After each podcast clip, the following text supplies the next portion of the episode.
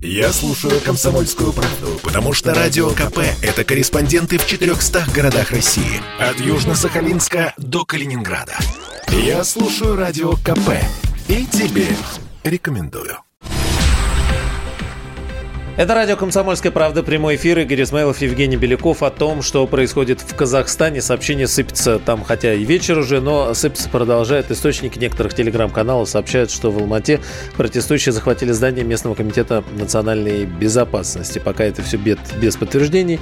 Аэропорты в двух городах э, заблокированы. Никто не вылетает и прилететь, соответственно, тоже не может.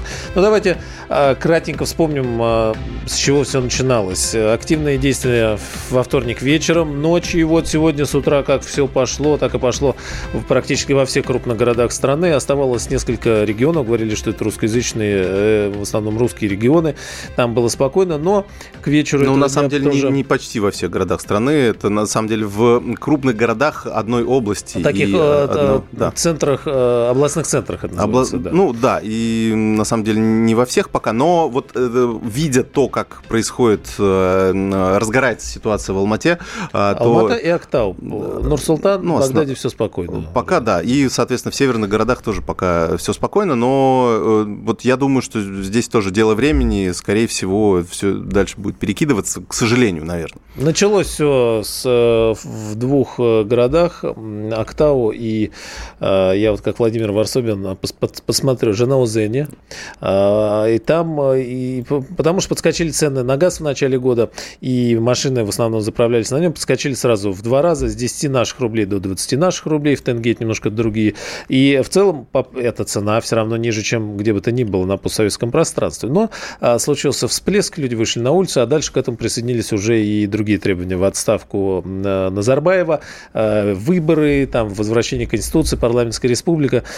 Президент Такаев отправил правительство в отставку. Были сообщения о том, что вроде как пообещал парламентские выборы внеочередные, но пока все это не подтверждается. И вышел с Э, видеообращение, в котором сказал, что будет действовать жестко и никуда не бежит никуда, не убежит никуда, э, что он занимает пост э, председателя Совбеза, который пожизненно занимает Нурсултан Назарбаев. Самого Назарбаева не видно, не слышно, телеграм-каналы активно спроваживают его на лечение каким-нибудь ближайшим рейсом, но аэропорты блокируются. Владимир Варсобин находится в потемневшем хотел сказать, Багдаде, в потемневшей Алмате, захваченном аэропортом, где идут перестрелки с э, здания э, полиции местного, захвачен телеканал, все подожжено, горит, э, власти нет, полиции нет, и только Владимир Варсобин и народ. Как это романтично звучит, да. Из Москвы это видится, наверное, так. Но на самом, на, на самом деле с телеканалом не так все получилось. Ну, телеканалы, да, отрублены, местные, казахстанские. Но так я понимаю, что их вырубили власти. А почему? Потому что вот на темном фоне появилось вдруг объявление. Такое мрачное объявление. А, комендатура а, Алматы призывает граждан не ходить по определенным улицам, не появляться там во имя своей безопасности. И вот это зловещее предупреждение а, мелькает, а, ну, где-то так вот оно периодически появляется. Но это говорит только о том, видимо, говорит только о том, что ну что-то готовится. А что-то было про телеканал местный, я сейчас в этой тонне сообщения уже, конечно, не найду, про то, что... Ну, канал Казахстан, что я говорил, тоже да. был, канал был Казахстан, там же в Алмате да. захватили и там подожгли, я не знаю, что Ну, вещание, я так понимаю, ведется-то все-таки из, э, из центра, из Нур-Султана, поэтому, я думаю, сейчас э, захват какого-то здания в Алмате, в Алматы, э, как сейчас а, правильно вот здание, говорить. Зда... Протестующие подожгли здание филиала национального государственного телеканала «Казахстан» в Алмате. Вот так это. Слышно ли что-то там? Вот, Владимир, вот слышно ли какие-то, может быть, звуки доносятся до гостиницы? Вот что, вот что можно до вообще сказать? До гостиницы доносятся новости. В общем, идет охота за банкоматами. Угу. И э, тут служба безопасности гостиницы выключила везде свет, чтобы не привлекать излишнее внимание. Занавесила банкоматы каким-то тряпьем для маскировки. Потому что теперь вот эти два банкомата, которые стоят в вестибюле, это такая замануха для, для революционеров. Вот. И э, все готовятся, в общем-то, ну, как-то встретить, встретить эту ночь со все оружие. А я еще думал, когда утром я прилетал сюда, и заехал в одну гостиницу, есть такая хорошая гостиница, буквально это в портале от, от где я поселился. А, там с утром еще а, а, вообще не принимали вообще никаких гостей, и такое впечатление, что все там чуть ли не баррикады строили. То есть вся гостиница заморозила, пятизвездочный отель заморозили. То есть там никого не принимают, и там какие-то люди, которые словно накапывались. Uh-huh. Я еще подумал, что это что за странность какая-то. Но, видимо, они э, что-то знали и предчувствовали. Поэтому э, еще у меня вторая мысль связана, конечно, с аэропортом. Я тоже, я прилетал буквально недавно в этот аэропорт, вот буквально несколько часов назад. И видел там, вообще-то говоря, части армии, которые часть, ну, достаточно много. А была, их все видели, Владимир. А потом э, служащие аэропорта сказали, что они их перестали видеть. Вот, и туда да, на, на их место вдруг... пришли 45, 45 э, боевиков, а сотрудники аэропорта сами, значит, эвакуировали пассажиров. Они говорят, а мы не знаем, где военные, мы их тоже видели, и нет, все. Как да, так, мы, по-моему, в прошлой части передачи обсуждали, каким образом э, э, манифестанты отправятся в Нур-Султан. Но они ответили на этот вопрос захватом аэропорта. Два-три... А, а так даже? Два-три два-три самолета, и все, в которых вполне себе уместятся все внешние митингующие, они окажутся под боком у... Ну, мне э, кажется, это из области президента. фантастики, да, все-таки. А я уже всему... Не, я да, уже в наше время... Ничему не удивлюсь. То, над чем смеялись, э, может вполне оказаться-то, да. А э, вот тут, кстати, кто-то тоже фотографии размещал о том, что бизнес боится, и вот Евгений переживал за бизнес, бизнес боится, что погромят стекла и витрины, и наклеивает вывески, что мы вот солидарны солидарны с вами, там что-то в этом духе, ну, мол, не надо ничего громить. Там поесть, э, что-то купить или продукты, все закрыто, да? Ничего? Нет, все, все. Я, я на самом деле пропустил э, закрытие последнего кафе, и все. Я пытался сделать вылазку в город. Э, ну, смотрите, я пытался поехать, конечно, в аэропорт, как честный журналист. Вот. А, но, во-первых, мой знакомый таксист, который здесь обзавелся, он на мою просьбу странно отреагировал и заломил сразу тысячу долларов. Ого. Тысячу долларов, чтобы проехаться в аэропорт. А, а, я, ну, ну, это же, ладно, говорю, подумаю и так далее. Перезваниваю на всякий случай, а он уже отказывается. То есть даже за тысячу долларов он не готов да, ну, нет, нет, он, наверное, согласился был, да. Ну, так вот, он очень... Ну, то есть, если бы, конечно, я прям вынул из кармана и положил, ему уже было стыдно отказаться. Но я чувствую, что он уже сам пожалел о том, что предложил. У меня и таких денег, честно говоря, нет было. В общем, мы, да. Вот как думаешь, как будет развиваться ситуация дальше? То есть, э, перекинется ли все это на другие города? То есть, есть уже сообщение, что в Павлодаре э, начали э, ну, протестующие бороться с силовиками вот Нур-Султане появляется военная техника, уже э, были кадры из этого, но пока вроде как спокойно. А, вот по опыту, по сценариям развития всех этих революций, ты на многих был, э, как думаешь, как будет ситуация дальше? Я вот удивлял, удивлялся ответу э, мирных жителей, которые с ужасом смотрели, на что творят вот эти революционеры. Они, э, они, видно, они не одобряют это. Они, конечно, качают головой. Я подходил к ним и спрашивал, а ну это зачем все делается? И они, и они мне вдруг отвечают, а мы их понимаем, нас все тоже достало. Вот это для меня было удивительным. То есть даже мирные люди, которые сейчас с ужасом сидят, как, э, не знаю, чуть не назвал, ну как мышки, как мышки сидят по домам и пустынные улицы, они при этом понимают вот, вот этих, э, значит, разгильдяев, которые ходят с арматурой. И вот это ответ на твой вопрос. Это вот и все, все городах сейчас смотрят на Алмату, и все понимают, почему это происходит. Угу. Да. Ну, там действительно. Э, очень тяжелая ситуация в плане экономики. Я как раз разговаривал со знакомыми, э, которые живут в Казахстане, пока связь, э, в общем, еще была. И, в общем, все говорят о том, что, ну, очень большое недовольство нарастало, что кумовство, бытовая коррупция, вот эти распилы на тендерах, причем цифры мне назывались такие, ну, о которых наши распильщики, мне кажется, только мечтают. Там под 90% уходило на откаты и на все остальное. Вот говорят ли об этом, вот о бытовой коррупции, коррупции, а вот что конкретно э, вот, э, многих они, людей... Да, они говорят, они говорят о том, что вот мне один просто сказал, так-то просто сказал, средний класс исчез. Есть очень бедные и очень богатые. А, и я так понимаю, что это сформировались касты, как обычно это бывает в закрытых обществах, где нет, э, ну, честно говоря, демократии, где люди каким-то образом воздействуют на власть. Тут все закостенело, а, элиты все а, коррумпированы, и причем элиты все, а, они, ну, короче, они, они сложены по родству угу. от Назарбаева. То есть у него там дети находятся в парламенте, у него зятья там, дяди, родственники, все находятся при своих делах и при больших богатствах. И это все на виду. Вот как может человек жить, в принципе, в монархии, где монарх почему-то отдал немножко руководить страной какому-то маленькому принцу. Вот. Они не, не согласны с этим. Конечно, жуткая вещь, человек с арматурой, но при этом, выбирая между вот этим и тем, что, как люди здесь жили, многие говорят, мы понимаем. Причем вот это кумовство, оно не только на самом высоком уровне, оно ведь пронизывает вообще все э, казахстанское общество, то есть это такая общая проблема. Да, и они еще обидную вещь говорят для нас, русских. Они говорят, ну вы же понимаете, у вас же то же самое. Ну ты же не будешь там доказывать на площади, что есть некие, конечно, моменты, что есть все-таки достаточно серьезные различия, хотя для себя думаешь, да не такие уж они серьезные. Вот, ну вот таким образом они нас, конечно, подкалывают. Владимир Варсобин, политический обозреватель «Комсомольской правды», работает сейчас в Алма-Ате, один из немногих, а может и вообще один э, из российской пресса российских корреспондентов. Будем подключаться еще.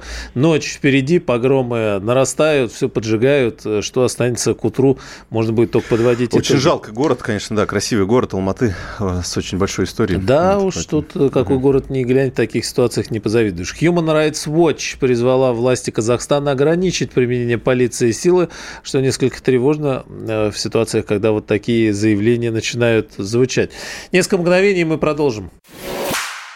Я слушаю Радио КП, потому что здесь самая проверенная и оперативная информация. И тебе рекомендую. Игорь Измайлов, Евгений Беляков, э, Нурсултан Назарбаев таки пал, но пока не в своем бренном теле, а в металлическом. Снесли ему памятник. А, кстати, довольно долго это все действие продолжалось. В Талды Каргане стоял памятник Насарбаеву, они его тянули, накинули. Ну, подготовились, кстати, хорошо. А, не так, не с пустыми руками пришли. И он раскололся на две части. Внутри, внутри Назарбаев оказался абсолютно пуст. Ну, понятное дело. Да. Памятники а, все так делают вообще-то. Полы. Ну, а может быть, некоторые... это сэкономили, да, на этом? То есть, ну, надо узнать у тех, кто быть, строит памятники, да, как они внутри прям совсем. устроены. Но он не, вроде не помялся, а вот упал и разломился. Значит, все сейчас пишут. А установили его всего, получается, ну, в 16 году сколько это там будет? А, разломали на части. Сейчас лежит бесхозный под постаментом и грустит. Что еще? Ну, в Жесказгане вот, начались, то есть э, еще да. один крупный город э, в Казахстане, то есть это говорит о том, что ну, разгорается по всей стране а, пожар революции, скажем так, поэтому уже, наверное, можно констатировать... Пожар беспорядков пока это называем. Ну, и вот э, Володина Будет Варсобин, это революция да, называет нет, революцией. Покажет время.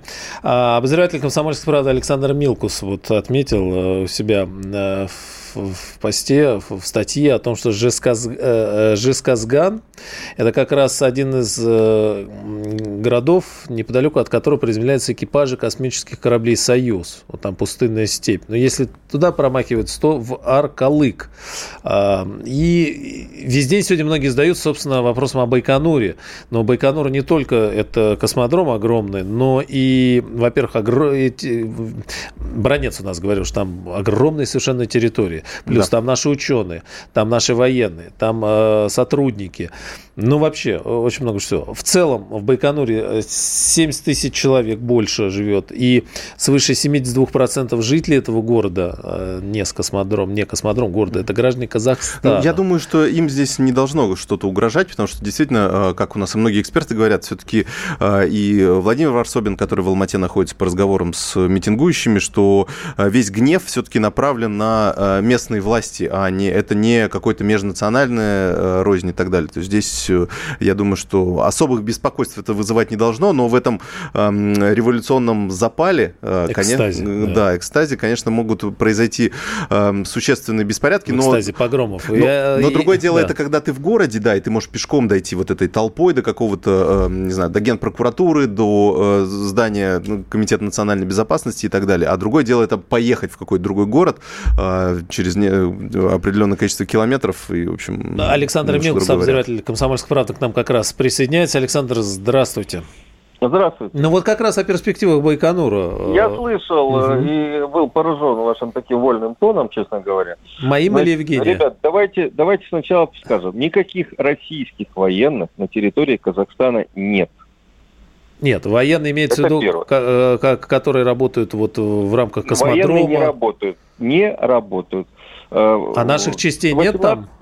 Нету наших Абсолютно. частей ничего, там. Под, это, ни по договору, Байконур, никаких, да? Это гражданский космодром. Угу. С, и он передан в ведение Роскосмоса. Угу. Там есть э, милиция, которая поддерживает порядок в городе. Ну, местная, получается. Есть СОБРы, есть боевые части, э, э, относящиеся к МВД, которые обеспечивают безопасность космических объектов. И когда ракету выводят на старт, идет наряд э, с оружием и так далее, и так далее. Но это такая традиция, даже собаки э, служебные присутствуют, провожая ракету.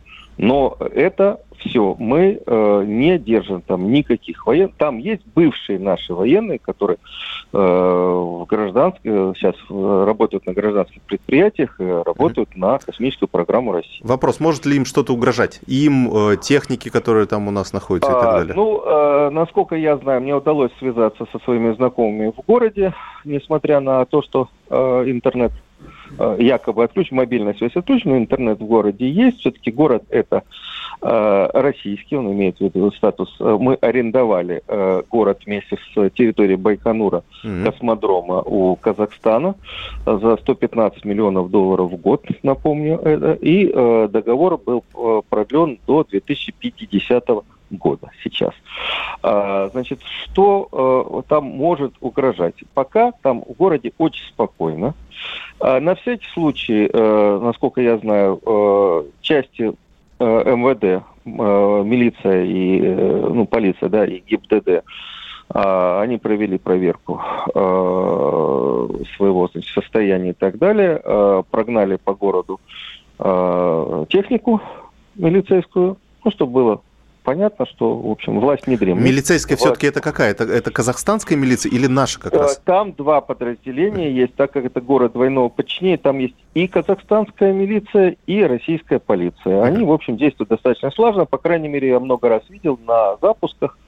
Но в э, Казахстане, кстати, тоже полиция. работали вместе, э, обеспечивали безопасность все все части.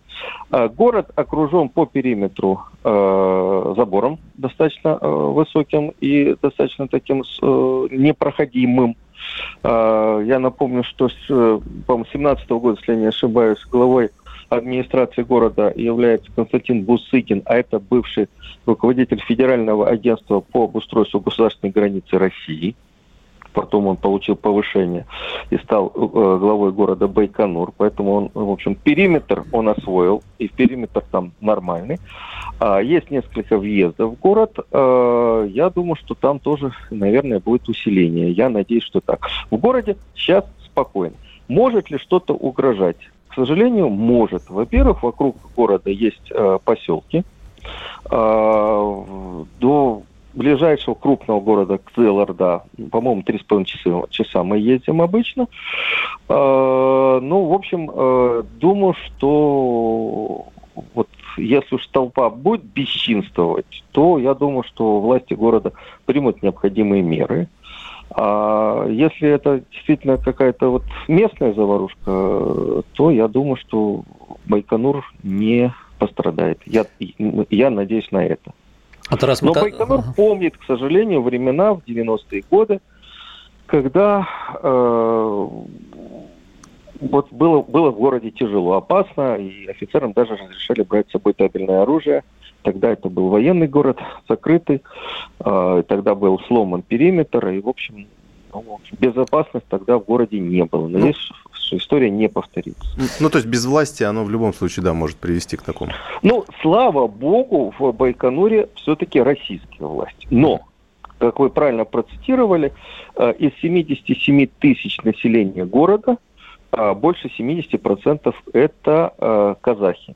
Часть этих э, граждан Казахстана, они э, живут, э, то есть они работают на космических предприятиях России, работают на предприятиях города, средняя зарплата на Байконуре, в Байконуре, в городе, то есть э, существенно выше, чем зарплата в поселках, которые окружают. Все-таки вот есть поселок Тюратам, буквально практически за э, периметром э, города Байконур. Э, зарплата в городе выше, и, конечно, многие бы из, из-за периметра хотели переехать жить в город. Вот э, он является таким лаковым кусочком, потому что и социальная э, жизнь там, в общем, достаточно хорошо налажена. Недавно пляж красивый сделали, запусти, э, открыли. Ну, в общем, там э, такая э, островок такой, российской цивилизации. А, вот по поводу, я просто посмотрю, пока мы говорили насчет наших военных-то. А, государственный испытательный полигон Сары-Шаган, полигон средств стратегической ПВО и ПРО, а, арендован Министерством обороны Российской Федерации. Это а, есть этот объект или это вот на, в 2016 году было ратифицировано российско-казахстанское соглашение, которое установило новые границы полигона, исключив некоторые участки. Начали модернизацию в 2017 году испытательной базы полигона, а, доставлены комплексы оптико-электронных систем систем наземного базирования, оптика электронная и так далее, антенные комплексы, ну, испытательный полигон. Отдельно радиотехнический узел в Приозерск, и там же полигон э, Я думаю, что это Шаган. Э, вопросы к моему коллеге Виктору Баранцу. Ну, да, вроде говорил, да, что есть. Э... Я говорю про... Ага. Мы говорили про космодром Байконур, Байконур и там, город Байконур. Там, там военных нет. Военных угу. частей нет. Это гражданская угу. э, организация сейчас.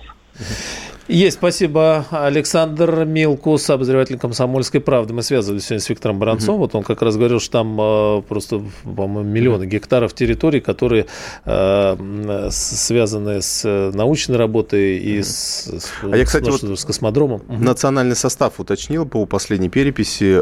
70% э, это казахи, 18% всего русские, э, украинцы полтора процента, ну и так далее там уже. А, Узбеки, уйгуры. Да, это нет, это в целом по Э, Казахстану. То есть Байконур, он, получается, отражает э, среднюю какую-то численность, но при этом э, понятно, что в южных регионах численность казахского населения, она 90% и выше.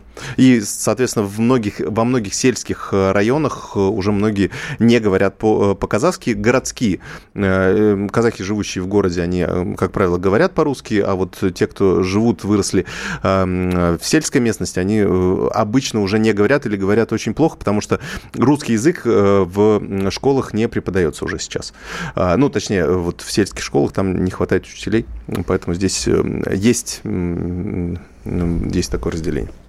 А, сообщение с Лен смотрю. Значит, э, казахстанские власти напомнили, какая ответственность предусмотрена в статье за нарушение режима чрезвычайного положения. Под вечер как раз решили напомнить до двух лет лишения свободы за неповиновение законному требованию или распоряжению, от трех до семи лет лишения свободы за распространение в условиях ЧП за э, заведомо ложной информации. Ну, то есть полный набор. Лукашенко провел телефонные переговоры с Путиным и Такаевым по ситуации в Казахстане, сообщают все информагентства, но пока никаких подробностей нет. Ну и беспорядки только в центре Алматы, на окраине обстановка спокойная, сообщает РИА Новость со ссылкой на местных жителей. После новостей продолжим следить и рассматривать все, что там происходит. Я предпочитаю правду, правду а не слухи. Поэтому я слушаю Радио КП. И тебе рекомендую студии Елена Фонина. Я приветствую наших радиослушателей в Москве и других городах вещания. Мы с вами продолжаем в прямом эфире следить за ситуацией, которая разворачивается в Казахстане. Лавинообразно происходят события. Как вы знаете, уже не первый день неспокойно. Жители вышли на митинг. Памятники Назарбаеву сносят. В некоторых городах Казахстана авиасообщение с рядом стран прекращено из-за того, что крупнейшие аэропорты Казахстана Казахстана э, сейчас находятся в руках э, тех, кто вышел на протестные акции. Э, ну и также не стоит забывать о том, что информация, которую получают в том числе российские СМИ, эм, идет по, ну, скажем так, каналам очевидцев, которые сообщают об этом, и по различным средствам общения, кроме, естественно, интернета и прочей связи, которая в Казахстане практически отсутствует. Такова таково решение властей. Введен комендантский час. Ну и плюс к этому события, которые сейчас обсуждаем в прямом эфире, нуждаются еще и в аналитическом осмыслении, кому и зачем это было нужно. Протестные митинги имеют или не имеют указания откуда-то извне. Кстати, уже появились и лидеры оппозиции, из которых, э, видимо, стряхнули пыль забвения и э, начали достаточно активно эти персоны сейчас комментировать ситуацию в Казахстане. Мы об этом тоже обязательно поговорим сегодня. Ну, а сейчас э, Э, с нами на э, связи э, один из э, наших уважаемых экспертов, э, с которым мы и обсудим э, то, что э, происходит э, сейчас в э, Казахстане и, соответственно, э, чем эта ситуация э, может э, обернуться э, в отношениях с нашей э, страной. На связи с нами Игорь э, Шатров. Игорь Владимирович, здравствуйте. Здравствуйте. Здравствуйте. Ну вот смотрите, сейчас э, идут разнополярные суждения о том, э, что же э, происходит. Одни считают, что ничего серьезного. Казахстан э, переживает, ну, скажем так, э, некие внутриполитические события, которые не будут иметь э, серьезных последствий. Другие же говорят, что, к сожалению, то, что мы сейчас наблюдаем, это еще одна весьма серьезная э, карта, которую выложили на стол в преддверии встречи Путина и Байдена какой точки зрения придерживаетесь вы? Какая позиция вам ближе? Не отказывался бы от последней точки зрения. Мы все думали под Новый год, уходя на праздники, да, где же полыхнет? Э, как-то всегда на ум приходила Украина, и, например, я говорил даже лично о том, что ну, Зеленский может воспользоваться этой ситуацией и э, помешать э, продуктивной встрече, спровоцировав Россию на какие-то действия. Но вот полыхнуло в Казахстане. Прямая ли эта связь? Нет скорее не прямая, но э, что этот э, момент будет использован каким-то образом, да, в качестве, ну, аргумента на встрече, на встречах Путина, Байдена и других встречах, которые запланированы начиная с 10 числа, то есть на следующую неделю, э, я думаю, что это бесспорно. Аргумент этот будет выкладываться на стол, и понятно, что не нашей стороной, да, а стороной э, противоположной. Поэтому, конечно, это такой не, неприятный осадок оставляют события э, Казахстане еще и в связи с вот э, грядущими встречами Путина и Байдена и так далее. Игорь Владимирович, ну, а сегодня мои а, коллеги, уважаемые эксперты, также в прямом эфире радиостанции «Комсомольская правда» уже высказывали свою точку зрения относительно того, кому это выгодно. Хотелось бы услышать и ваше мнение тоже, а, потому что ощущение некоего стихийного выхода людей на улицы, которое потом перерастает в то, что захватываются мэрии, административные здания, начинаются поджоги, начинаются погромы, и в том числе один из моих знакомых, который проживает в Казахстане, весьма э, известный э, русский режиссер, э, он мне начитывал голосовые сообщения весь сегодняшний день, рассказывая о том, что русские люди, которые сейчас там находятся, а по некоторым оценкам там порядка трех с половиной миллионов сейчас русскоязычных, русских, они просто боятся выйти на улицу, боятся, что все это перерастет в некую еще и национальную скажем ну, так, парадигму. Угу. Ну да, ну потому что мы видим по той информации, которую мы получаем, также вот я лично получаю по личным каналам, э, протест пока имеет такой не общий э, государственный, да, а такой с национальной окраской. Он имеет национальную окраску, то есть действительно русские в этом протесте не участвуют, видя, насколько агрессивно все происходит, да, поэтому ну, казахские националисты, они по большому счету сейчас правят бал. Теперь о бенефициарах и вообще о причинах. А, давайте все-таки с причин начнем. А, в любом случае, управляем ли этот процесс на данном этапе откуда-то извне? А, является ли происходящее следствием конфликта внутриэлитного в Казахстане, либо это действительно сугубо внутренние проблемы на уровне общества, которое недовольно деятельностью властей. Да? В любом случае, если бы существовали площадки для диалога власти и общества, надежные можно сказать, верифицированные, да, то есть э, подтвержденные, да, своей эффективности их была подтверждена. Если бы существовали каналы взаимодействия, по которым информация поступала в ту и в другую сторону, вот подобного бы не случалось. Улица, не случилось. Улица выходит на первый план и становится и той самой площадкой, да, и тем самым каналом, когда другие варианты отсутствуют. И она заменяет, замещает собой все. И до определенного момента это можно загонять под ковер, да, но очень легко, очень легко в определенный момент э, включить рубильник, и принцип домино уже начинает э, работать.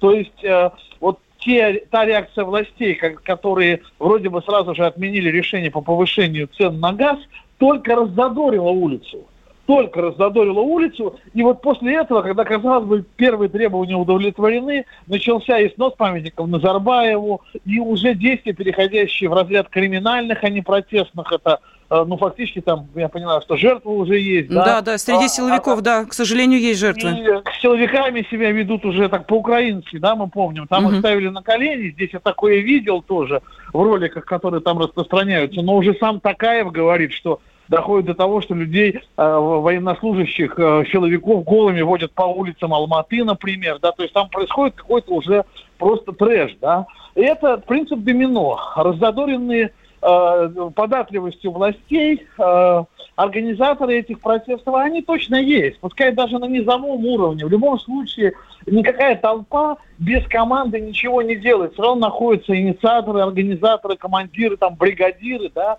вот. Они, конечно, уже чувствуют, что они могут решить больше вопросов, чем на, на что рассчитано, чем на тех, на которые рассчитывали изначально. И вот здесь уже о бенефициарах говорить сложно.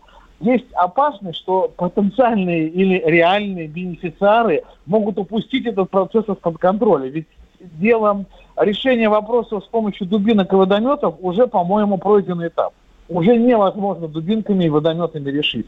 То есть придется принимать более жесткие меры. А если более жесткие меры, возможно, кровь, и дальше уже непредсказуемый сценарий. Хорошо, в таком случае, Игорь Владимирович, вот мы понимаем, да, что э, помимо э, тех, кто выводит людей на улицы, есть еще и сверхзадача. Ради чего все это делается? Э, если просто сменить власть, то тогда кого... И... Нет, кого понятно, на кого непонятно. Э, если устроить э, кровавый Майдан, как на Украине это было, опять же, вопрос что дальше? Вот как страна будет выходить из того, что происходит сейчас? Вот на данный момент, я просто смотрю по э, телеграм-каналам, э, какая информация приходит. Э, в Алмате орудует группа вооруженных грабителей. Э, злоумышленники в масках передвигаются по городу на нескольких машинах без номеров, объезжают улицы Алматы, разбивают витрины, выносят товары из закрытых на время беспорядков магазинов. Вот сообщение пришло. Пресс-служба Международного аэропорта Алматы подтверждает захват. Э, дошли до аэропорта. По предварительным данным, в аэропорту находится находится около 45 захватчиков. Э, как они зашли, ну это я вот э, цитирую пресс-службу э, аэропорта Алматы. Наши сотрудники покинули аэропорт. В момент захвата пассажиров в терминале не было. Мы заранее быстро эвакуировали пассажиров, вывели их через 11 ворота. Как раз в тот момент прилетел самолет. Военный аэропорт покинули. Мы не знаем, куда они ушли. Их сейчас там нет. Сотрудники аэропорта своими силами эвакуировали пассажиров. Вот что это за бегство? Вы простите, может быть, это не очень этичное сравнение, но но тем не менее, э, то, э, что происходило э, не так давно, когда Соединенные Штаты, как вы помните, покидали ну, Афганистан, да. да, и а, что происходило там, вот а, как ведут но... Ну. себя в Казахстане силовики, я не знаю, сейчас ну... сложно что-либо говорить, кого-либо Смотри. осуждать, но вот это напоминает панику и бегство. Да, давайте не осуждать, нет, давайте не осуждать, а разбираться, когда такое происходит. Либо в случае паники, либо при наличии, при наличии команды соответствующей. Если соответствующие команды существуют, да, то значит есть координиру... координирующий центр, и находится он где-то внутри властей, внутривластной элиты, и именно он будет являться в итоге бенефициаром. То есть он э, все делает для того, чтобы сейчас не просто не пролилась кровь, а чтобы выдохся этот протест, э, чтобы потом выдать это за как бы э, содействие, содействие вот этим всем протестующим и таким образом перевернуть э, ситуацию на прямо противоположную, заявив о демократии, которые, в общем-то, в которой э, участвовал весь народ, а новый, новая власть, например, да, она, или новая власть, или старая новая власть, она сделает выводы из ошибок, э, ну, например, убрав из э, э структур власти Назарбаева и всех его друзей, знакомых и товарищей и соратников, да. То есть, по большому счету, например, тот же Такаев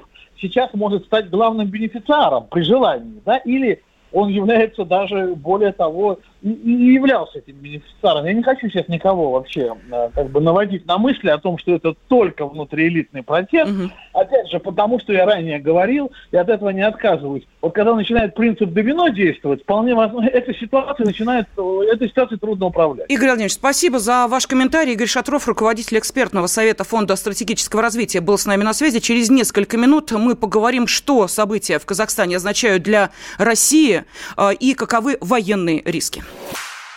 Я слушаю Радио КП, потому что здесь самая проверенная и оперативная информация. И тебе рекомендую. Мы продолжаем в прямом эфире радиостанции «Комсомольская правда» следить за событиями, которые разворачиваются в Казахстане. Ну вот что сообщают информагентства. Э, по авиарейсам сейчас идут отмены. Э, вечерние рейсы авиакомпании «Эйр Астана» из Алматы в Москву э, остается пока ситуация неопределенная. Об этом сообщают в Домодедово, куда борт должен был прилететь в 20 часов 35 минут. Также в аэропорту Алматы невозможно приобрести сим сим-карту. Из-за отсутствия интернета ее просто не получается зарегистрировать в сети. А, и а, вот информация сейчас а, от агентства ТАСС. Таксисты отказываются ехать из Алматы до аэропорта или просят за это тысячу долларов. Авиарейсы из Тбилиси в Актау и Алматы отложены на неопределенное время. То же самое касается и рейса из Минска. Люди уже прошли регистрацию, сели в самолет, ну и после этого сообщили о том, что Э, рейс откладывается на неопределенное время. Но э, сейчас это вот та обстановка, ну, та информация, которая приходит э, по информлентам.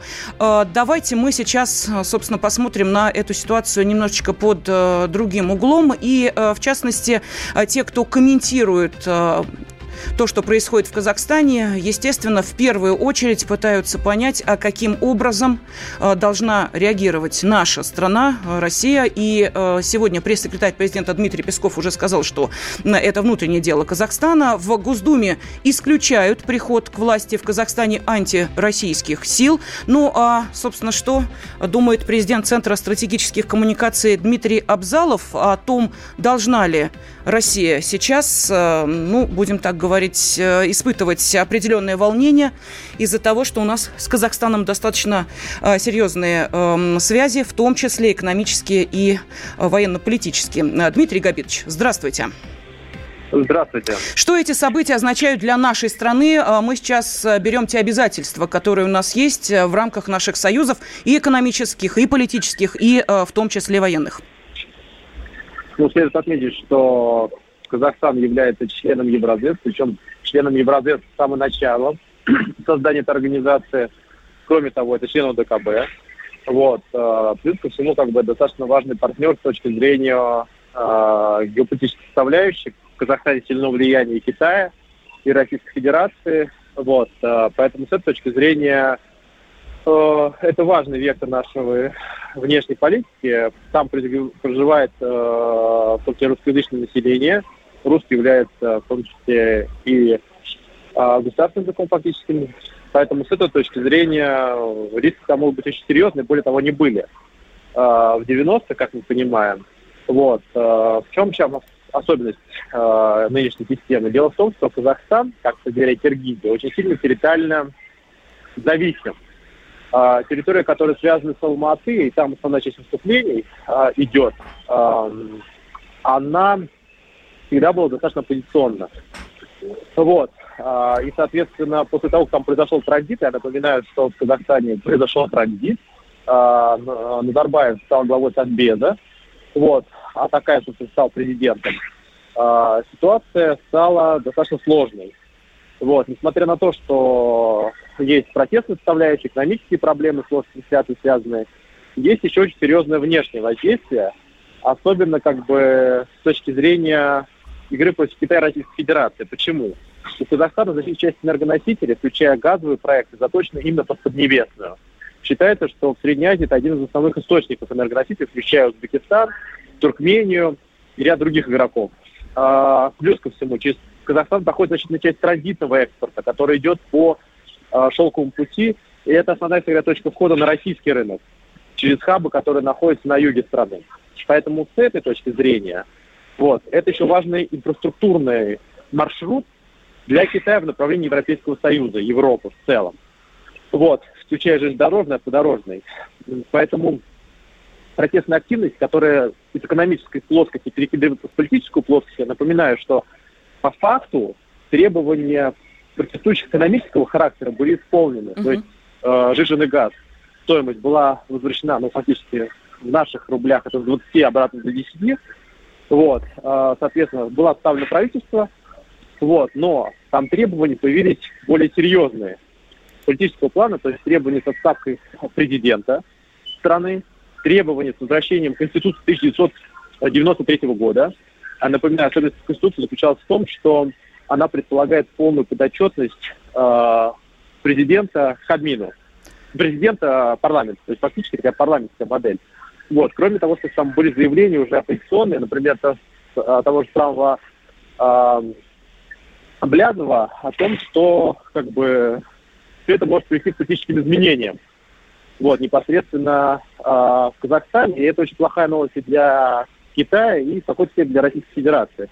Поэтому внешнеполитический фактор не стоит исключать. Москва, конечно, не вмешивается в такого типа действия, чтобы не получить аналог Украины уже на среднеазиатском направлении – вот. Э, конечно же, здесь необходимы какие-то действия. Дмитрий Габитович, а у меня вопрос. Вот вы говорите, какие-то действия. А какие меры э, реагирования предусмотрены, если предусмотрены и ОДКБ, и ШОС, вот э, если возникает кризисная ситуация в, одном, в одной из стран-участниц этих блоков? Ну и какие сценарии, может быть, предусмотрены в подобных случаях в нашей стране?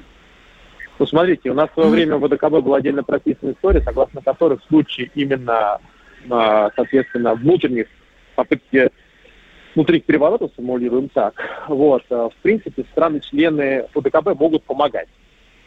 Вот, предоставлять, соответственно, прежде всего правоохранительные органы, как бы Беларусь, кстати говоря, на эту э, историю отдельно как бы напирала. Вот, но фактически речь не идет о том, чтобы там, не знаю, как-то куда-то входить или там что-то обеспечивать.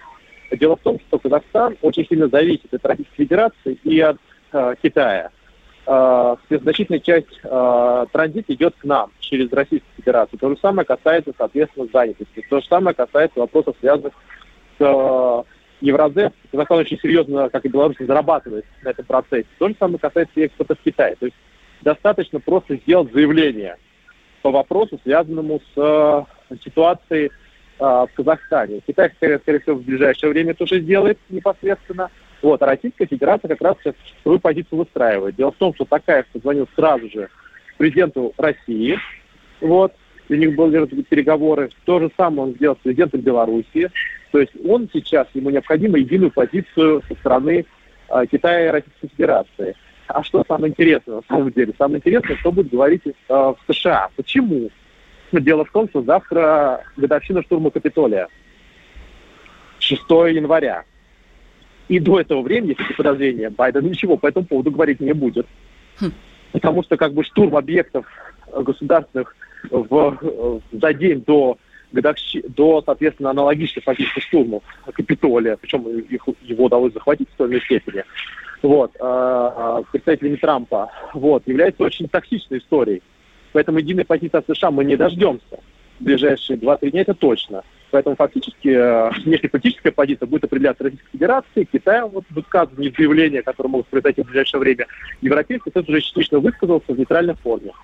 Слушайте, э, интересные, да, параллели сейчас э, проводятся. Действительно, с одной стороны, Э, вы абсолютно правы. Э, штурм Капитолия подавался как э, практически террористический акт, и люди до сих пор находятся под судом и следствием и так далее. Да.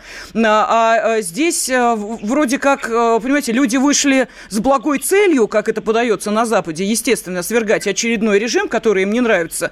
Да. Но а в таком случае, Дмитрий Габитович, вот мы сейчас заглядываем в будущее. 10 января переговоры э, Путина и э, Байдена в данной ситуации, это усложняет позицию России? Вот ситуация, которая сейчас разворачивается в Казахстане. Объясняю, почему задаю этот вопрос. А, потому что эм, наша страна и наша сторона подает э, некое постсоветское пространство. Как мы понимаем, Казахстан, естественно, является его самой непосредственной частью. И вот, пожалуйста, такая, ну, мягко говоря, неприятная ситуация, в том числе и связанная связанное с русским населением Казахстана и с отношением на этой почве, которые уже начали проявляться, в том числе разговоры исключительно на казахском, призывы, смотрите, русские уже вмешиваются в эту ситуацию, сейчас они будут в танки вводить и прочее, прочее, что уже вбрасывается на площадях в Казахстане сегодня. А, ну, прежде всего, а, я напоминаю, 10 числа у нас будут переговариваться делегации, они, в принципе, к этому подъезжают, э, подходят уже. Уже определена повестка, но понятно, что Казахстан там будет как бы представлен то есть, в том развороте, что как бы Москва представляет ОДКБ в целом, вот. И мы договаривались о стратегической безопасности, в том числе вопросы военной составляющей. Здесь необходимо как раз баланс определенный как бы учитывать. Кроме того, я напоминаю, что у нас европейские партнеры, некоторые члены НАТО, например, то же самое Барель, а, заявил о том, что их, а, они хотят вносить туда истории, связанные с внутренней повесткой. Вот считалось, что этот переговорный процесс не носит внутриполитического характера. Но, как показала практика с начала января, в принципе, внутриполитическая повестка всегда выходит. То есть, грубо говоря, заявление как бы по Казахстану, по Белоруссии, по ряду других стран э, говорит о том, что как бы внутриполитическая повестка все равно присутствует. И Москве необходимо как-то, э, она пытается э, убрать со стола историю с внутриполитической частью, чтобы переговоры как бы не носили такого ярко выраженный э, характер связан с вмешательством в деятельность отдельных взятых стран. Uh-huh. Поэтому с этой точки зрения, конечно, для Москвы было бы ну, перспективно вот эту историю как бы отодвинуть. Более того, Вашингтон сам позиционирует а, переговоры по стратегической безопасности как переговоры без внутренней политики. Я напоминаю, если бы Москва там свою позицию высказывала, например, по штурму Капитолия, я думаю, это очень негативно было воспринято сейчас бы США. И, собственно говоря, мы получили в свое время санкции за вмешательство в внутренние дела США, я напоминаю. Вот, поэтому с этой точки зрения вмешиваться внутри дела Казахстана тоже не очень хорошо. Есть такие подозрения. Спасибо. Вот, поэтому с этой точки зрения здесь определенно риск Дмитрий Глебович, спасибо за ваш комментарий. Президент Центра стратегических коммуникаций Дмитрий Абзалов был с нами на связи. Я слушаю Радио КП, потому что здесь самые оперативные новости. И тебе рекомендую.